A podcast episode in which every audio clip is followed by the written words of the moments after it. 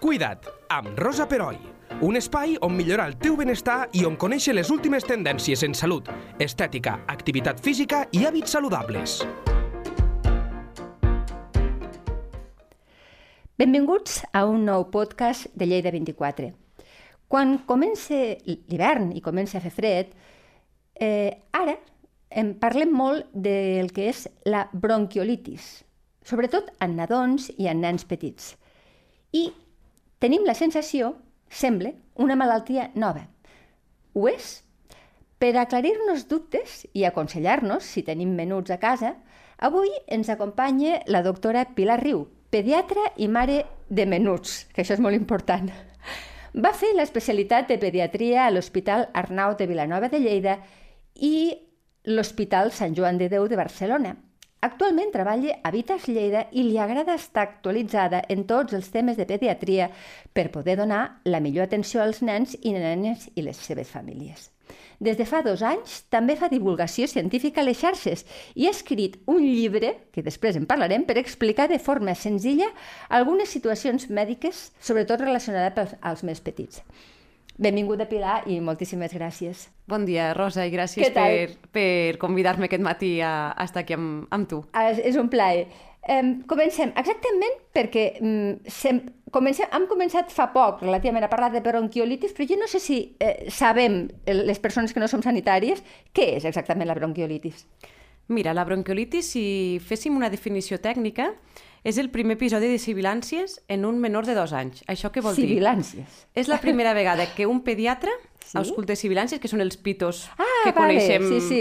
no, col·loquialment, amb un nen petit. Vale? Llavors, per què se senten aquests pitos o aquests sorolls a l'auscultació? Els bronquiols és, és la part final de la via respiratòria i s'inflamen.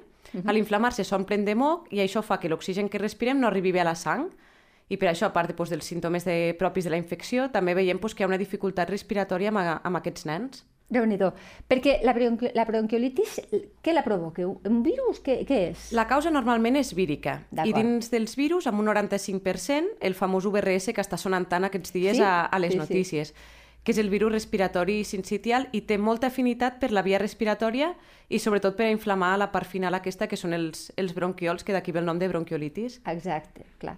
Um, clar, um, no és una malaltia nova. Entenc que simplement li hem donat un nom, però que sempre hi ha hagut bronquiolitis, pel que m'estàs dient, o no? Com sí, funciona mira, això? la bronquiolitis sempre ha estat l'epidèmia que més ens ha preocupat als, als pediatres. Uh -huh. Sí que és veritat que aquest any s'ha adelantat una miqueta, no? Normalment sempre el pic més alt el veiem als voltants de Nadal, o sigui, ens vindria ara, i aquest any sí que s'ha adelantat una mica. És veritat que amb, amb la Covid ha canviat l'estacionalitat de tots el, els virus. Cert. Nosaltres tenim un amic que va tenir el nen ingressat al juliol per una bronquiolitis uh. per UVRS, no? Per tant, Quan... eh, eh és possible agafar una bronquiolitis, als... tot Ara que sí. deu ser més rar, eh? A és veure... més raro, sí que m'ho haguessis preguntat fa dos o tres anys, t'hagués dit abans yeah. de la pandèmia, doncs no, no? l'UVRS és típic de l'hivern, però ara sí que amb la Covid s'ha canviat l'estacionalitat i veiem aquest virus durant tot l'any. I per què? O sigui, perquè eh, normalment aquest tipus de virus, les que són mares, més o menys, tenim aquesta idea, no? De, ho agafen quan, quan comença l'escola i, i fa fred. Eh, I per què ara ha canviat? Què ha fet la, la pandèmia perquè canvi amb la pandèmia l'anar tothom amb mascareta, eh, ah, augmentar, val, augmentar pues, les mesures no? de, pues, de rentar-nos les mans, Clar. procurar no tossir, el que ha fet és que aquest virus no circulés o sigui, l'any passat i fa dos anys quasi no van veure bronquiolitis per UVRS. Llavors, clar, al no circular, ara a la que ha tornat a aparèixer aquest virus, doncs els nens que no l'han no estat mai en contacte l'agafen en qualsevol moment, no? El, el moment que clar, apareix... Perquè no has desenvolupat la immunitat. la immunitat, sí. clar. Eh, la poden agafar, només l'agafen nens? També la podem agafar adults, aquest tipus de malaltia? Sí, o sigui, els adults podem agafar un UVRS, però no podem fer una bronquiolitis perquè per definició és en menor de dos anys. Llavors, Exacte, sí. els nens més grans i els adults joves ho passem doncs, com un, un acostipat, no? que, bueno, pensés, és un acostipat amb algun virus. Sí que els nens més petits fan la bronquiolitis i els majors de 65 anys també poden donar un quadre respiratori com a més complicat no? i que necessitin a vegades ingrés hospitalari amb, amb suport respiratori. Val, per tant, és a les dos extrems de l'edat, no? sí. que, som, que és quan estem més, més vulnerables. Sí, sí. Um, hem vist que ara no es pot dir que sigui una malaltia estacional. De fet, també suposo que deu, deu anar una mica el que tu comentaves, no? perquè la Covid ens ha canviat eh, moltes coses, també els, el, els costums higiènics, però també pel, pel tipus de meteorologia, és a dir, eh, tenim calor, tenim una calor estranya, tenim un fred rar. Vull dir, tot això suposo que també fa que els virus puguin estar més latents o no. No ho sé, eh? T'ho pregunto. Jo penso que sí, no? que tot el canvi climàtic, no? que tant, també se n'ha parlat i que semblava que no ens havia d'afectar mai, jo crec que també ens afectarà amb tots els canvis aquests de d'estacionalitat dels virus, no? I ara pues, també haurem de canviar els pediatres la mentalitat i al mes de juny pensar pues, que sí, que pot haver un UVRS aquí que ens està que ens està donant una bronquiolitis amb un, amb un nadó petit. déu nhi perquè em, per les mares i pels pares que tenen nens petits, que és quan es fa patir més això, eh, com, com, com poden identificar que el nen pot haver fet una bronquiolitis per portar-lo al metge més ràpid, més urgent? No sé, explica'ns com, què és Mira, el que tu els diries. Sí, el quadre típic comença com un quadre catarral, ¿vale? pues tos i mocs, que pues, sí. el 99% dels nens a l'hivern en tenen, no? I tant, i tant. Sí, sí. sí que quan comença una bronquiolitis ens hem de fixar el signe més, potser més, no? que, que ens orienta més és la dificultat respiratòria. Doncs veiem nens que comencen a respirar com amb la panxa, no? que mouen sí. les costelles i, i respiren amb la panxa. També són nens que, que rebutgen menjar, no? prioritzen el respirar al menjar. Llavors són nens que, que sí que quan estan constipadets doncs ja veiem que fraccionen les tomes, no? pues mengen menys quantitat més sovint, però quan ja la bronquiolitis comença a, evolucionar són nens que no volen menjar. I també són nens que els podem veure com més decaiguts, amb més soneta...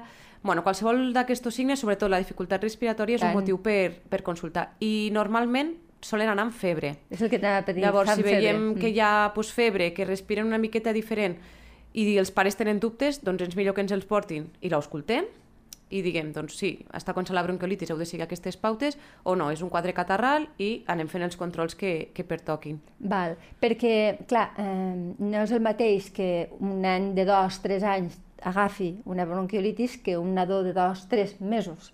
Eh, eh, suposo que fa patir molt més, no? Aleshores, s'ha d'anar més ràpid? Eh, com ho teniu? Perquè eh, sento pels mitjans que hi ha nens a, la, a les UCIs molt petitets ingressats per bronquiolitis. Ha de fer patir molt, això.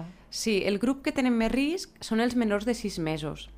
I dins d'aquests, els menors de 2 mesos. Per què? Perquè els menors de 2 mesos primera, que el sistema immune encara és molt immadur, sí Clar. que tenen part de, no, de, de la immunitat que li han pogut passar les, les mares durant l'embaràs, però és un sistema immune molt immadur.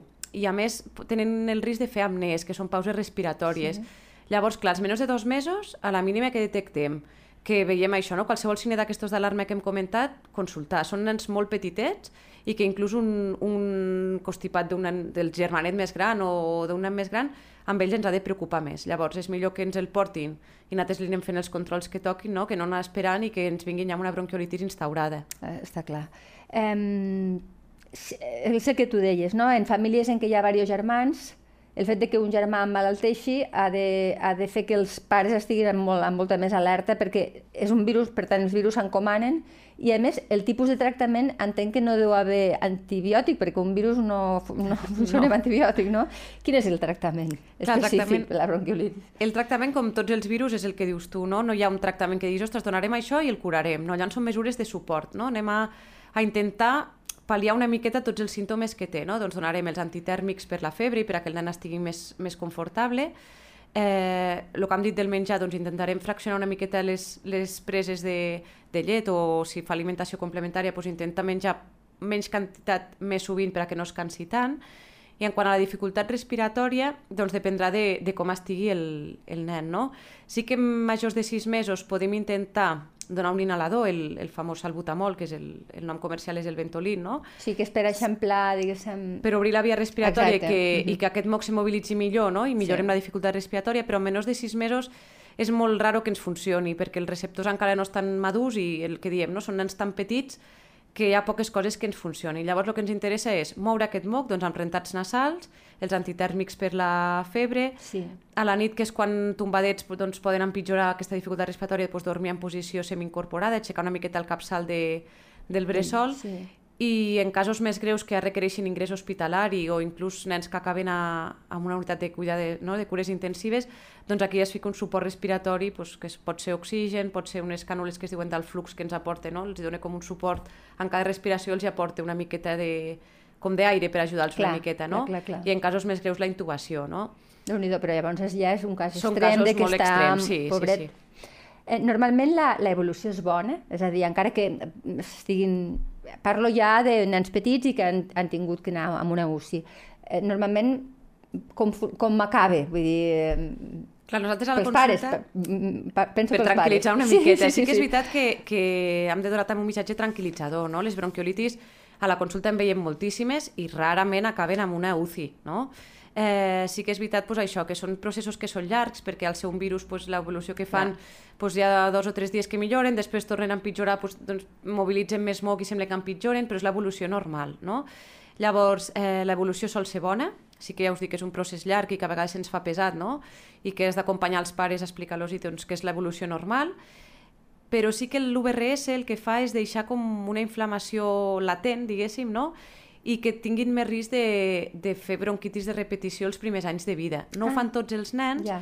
però sí que deixa com una inflamació latent que cada constipadet, doncs, bueno, és tindre aquesta precaució de dir, ostres, s'ha constipat, ve que comença amb una tos així una miqueta més, més rara, no? Escoltem-lo i ens quedem tranquils. Val. Però l'evolució és bona i, i bueno, pues, ficant el tractament i el suport que necessitin, evolucionen bé. Molt bé, perquè ara, ara estava imaginant no? uns pares, bueno, que tu els atenies, però que tenen el nen molt petitet, recient nascut pràcticament a la UCI, eh, la mare entra a donar el pit, suposo que és el millor, no?, també, per, per transmetre defenses. Com ho feu, això? Sí que és veritat que ara les s'està fent cada vegada més que les UCI siguin unitats obertes, no? Sí. Abans era, doncs, hi havia unes hores de visita, Sí, per això t'ho pregunto. però sí. ara sí que són unitats obertes, que els pares poden estar amb el seu, amb el seu nadó. Llavors sí que és veritat que si acaben a la UCI i porten molt suport respiratori, eh, donar-los el pit a vegades és molt complicat, no? Doncs perquè amb tot l'aparatatge que porten no es pot i perquè a vegades el vulgui donar alimentació encara empitjora l'estat respiratori, no? Però sí que quan estan millor, el millor que poden estar és amb el seu pare i la seva mare i si poden fer la lactància materna o la lactància artificial que han escollit els pares, doncs el millor és que estiguin amb ells. Llavors Clar. sí que és veritat que s'està treballant molt amb que els nadons puguin estar sempre amb els seus pares, que és amb qui estan, amb qui estan millor. I a més, penso també com a mare, no? que segurament eh, també tranquil·litza si pots estar amb ell una estoneta, encara que sigui cada dia, que no que, que el veguis darrere d'un- d'un vidre, com se fa, fa uns anys passava això. Vull dir que també, Sí, clar. per, pensant en el patiment dels pares, que déu nhi quan són tan petits ho passes molt malament, eh, també deu anar bé, eh, psicològicament, de puguem bueno, aguantar aquest temps que dius que a vegades es pot fer una mica llarg, eh, tenint contacte amb el teu nen, no? I, o nena. Clar, jo a l'especialitat ho vaig viure, no? que encara eren les UCIs amb uns horaris, Clar, que clar. tots els pares esperen a aquesta hora, no? Molt angoixant, sincerament. els pares també han de ser partíceps de les cures del seu, del seu fill, no? i això també els fa sentir pues, que ells el cuiden, que el- no? que l'acompanyen, i jo crec que això repercuteix positivament al nadó i, i als pares, no? el que dius tu, que, que pugui participar de cuidar el teu fill, Sí, doncs sí, perquè- mm, és, un, és un gran avanç no? amb la pediatria i amb la neonatologia. Molt bé. Eh, parlant de, de, del sistema, no? Eh, clar, aquest ingredient de la Covid que fa 3 anys no hi era, ara hi és. Eh, has notat que hi ha un col·lapse, eh, doncs no sé, eh, degut a la bronquiolitis, la Covid, la grip, no podem, eh, perquè la, la grip hi continua sent i a més ara torna a aparèixer, no?, després de, de la pandèmia. O el sistema veus que, bueno, que ho pot anar assumint, que ho està assumint bé. Com ho has viscut tu? Clar, jo aquest any ho he viscut una mica des de la barrera, no? perquè estic d'excedència per, cuidar, per cuidar els meus fills, Sí. però sí que parlant amb companys no, s'ha notat molt la pressió a urgències i els ingressos hospitalaris. Què passa? Doncs que cada vegada que apareix un virus nou, no? és com més pressió al sistema, Clar. i clar, ara s'ha juntat doncs, la Covid, el que dius tu, la Covid, la grip i les bronquiolitis per UVRS, que aquest any doncs, n'hi ha hagut moltíssimes. Clar, això fa que hi hagi molta urgència, que hi hagi més ingressos hospitalaris, però que el resto de patologies continuen existint. Clar. Continuen naixent nens prematurs, continua bé... Exacte. Clar, llavors, què passa? Doncs que hi ha menys llits que si això passa, o sigui, que al mes de juliol, no? Llavors sí que ara doncs, jo crec que les mesures de cara a l'any vinent no, aniran pues, això, no, a tindre com un pla de xoc de si torna a haver un boom de bronquiolitis, no, poder continuar tenint els nens que no siguin bronquiolitis i els de les bronquiolitis com, com toca, no? que aquest any s'ha fet, però clar, amb un sobreesforç dels, dels professionals i fent una miqueta no, com, com s'ha pogut. Però bueno, Sí, sí, ara no? sembla que la incidència també comença a, A a, disminuir, que hi hagi Però una clar, mica de s'entén que això serà cíclic, per tant, hem d'estar preparats per una nova onada, no? Com, Sí, sí, com, sí. Pot ser, com pot ser de Covid, eh, perquè també pot ser que n'hi hagi... Clar, tot que... a la millor l'any vinent no, hi ha hagut tant boom aquest any i l'any vinent les bronquiolitis de UVRS tornen a baixar una miqueta no? Clar. i torna a haver doncs una miqueta d'estacionalitat com havia hagut fins ara. Ens hem d'esperar a veure l'hivern que ve, Exacte. a veure què passarà. A veure què passarà. Eh, com es pot prevenir, si és que es pot prevenir, que un nen contragui una bronquiolitis? Doncs això jo crec que la Covid ens ha ensenyat molt, no?, les mesures de prevenció de, dels virus.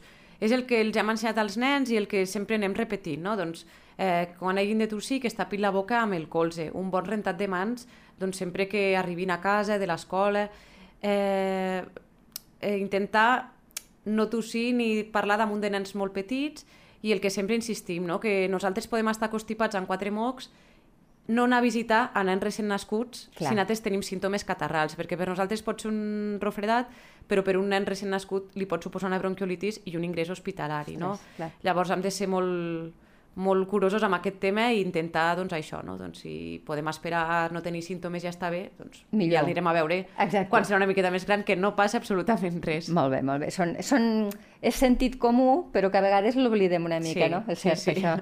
I, I ja per acabar, no, no, no, no me'n s'està. Eh, has escrit un llibre que es diu Latina i la classe dels científics, i m'agradaria que em fessis cinc cèntims i també emplaçar-te perquè un dia vinguis a parlar-ne eh, de, del llibre en si, però eh, entenc, perquè també tu ets molt activa a les xarxes socials, és a dir, tens aquesta vessant de voler fer divulgació, no? I aquest llibre m'imagino que eh, obeeix a aquesta necessitat teua. Explica'ns, com, com va anar?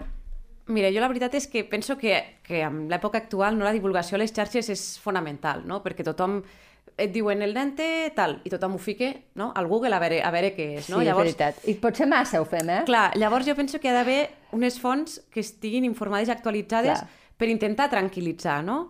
Llavors, vaig començar amb la pandèmia a divulgar les, a les xarxes i el llibre era un tema que sempre m'havia rondat pel cap, no? Uh -huh. Fer un llibre per a nens.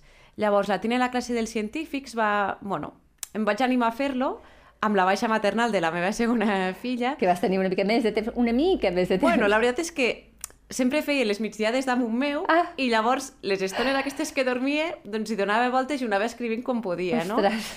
Llavors és un llibre que té quatre capítols i parla de quatre malalties que són bastant comuns amb els nens, no? Pues un és el tema de la celiaquia, que també és una malaltia molt ah, sí, emergent. sí, que n'hauríem sí, n'hauríem de parlar d'això també. Sí, és una malaltia emergent i que bueno, està molt normalitzada, però clar, el diagnòstic quan arriba a una família doncs, també descol·loca una mica, no? L'altre és un tema dels nens que porten ulleres, que aquest ens toca molt de prop, perquè la meva filla gran doncs, va portar, bueno, va portar, porta ulleres des de que té 10 mesos, no? I clar, quan li vam posar ens vam trobar que llavors era molt petita per explicar-li, però al créixer, no?, alguna mica de suport per a que ella entengués per Clar. què havia de portar, no? Clar, Perquè s'ha de portar ulleres i a vegades doncs, un pegat, un, un Sí, parche, sí, no? sí, sí. L'altre tema és sobre les, sobre les analítiques de sang, no? Quan un han de fer una analítica, doncs explicar una miqueta per què li fan. I l'altre sempre tema hi ha és... aquella por, eh? Sí, i les vacunes, no? Són quatre Ah, temes que són senzills, intentar explicar-los una mica als nens a través d'una classe de, de primer de primària, no? Amb la seva professora, doncs, com, com ho viuen amb aquesta classe. Molt bé. I a les xarxes socials, a on et podem trobar? De les xarxes socials eh, tinc un perfil a Instagram que es diu Pediatips Lleida.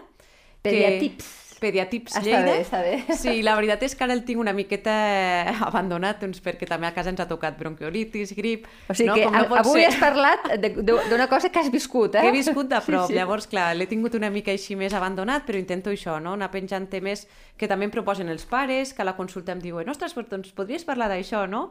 O que m'envien un missatge, ai, pues, no? I pues, penso que també és una manera de parlar dels temes que als pares els, hi, els Tant. interessen, no? Llavors, eh, em podeu trobar aquí a Instagram i, i bé, intento estar ac- actualitzada i a veure si, si podem ajudar així als pares i, i als nens, no? Segur que que al final sí. és el que, el que més ens interessa als pediatres. I tant que sí. Doncs ja ho sabeu, eh, trobareu a la Pilar a Instagram amb arroba pediatips Lleida i també el llibre Latina i la classe dels científics que entenc que es deu poder trobar en qualsevol Sí, llibreria. sí, sí. Eh, pares eh, de nens petits, entenc, que és, més- està més, més centrat cap a nens mm, de petitets. Sí, a partir dels 5-6 anyets, que ja també ja ho poden començar a llegir ells, ja Ah, entendreu també? una miqueta clar, més. Clar, clar. Sí, o sigui, sí. està, està, és, un, és un llibre que és amb, amb un format que pels nens també sigui entenedor. És a Sí. dir, que és un llibre infantil, tot i que als pares els hi pot resultar Sí, de moltíssima també, ajuda. sí, sí. D'acord, doncs queda dit i moltíssimes gràcies, Pilar, per venir a explicar-nos què és això, que ara jo ho entenc, de la bronquiolitis. Moltes gràcies. Moltes gràcies a tu, Rosa. Cuida't, amb Rosa Peroi, cada dos dimarts a lleida24.cat.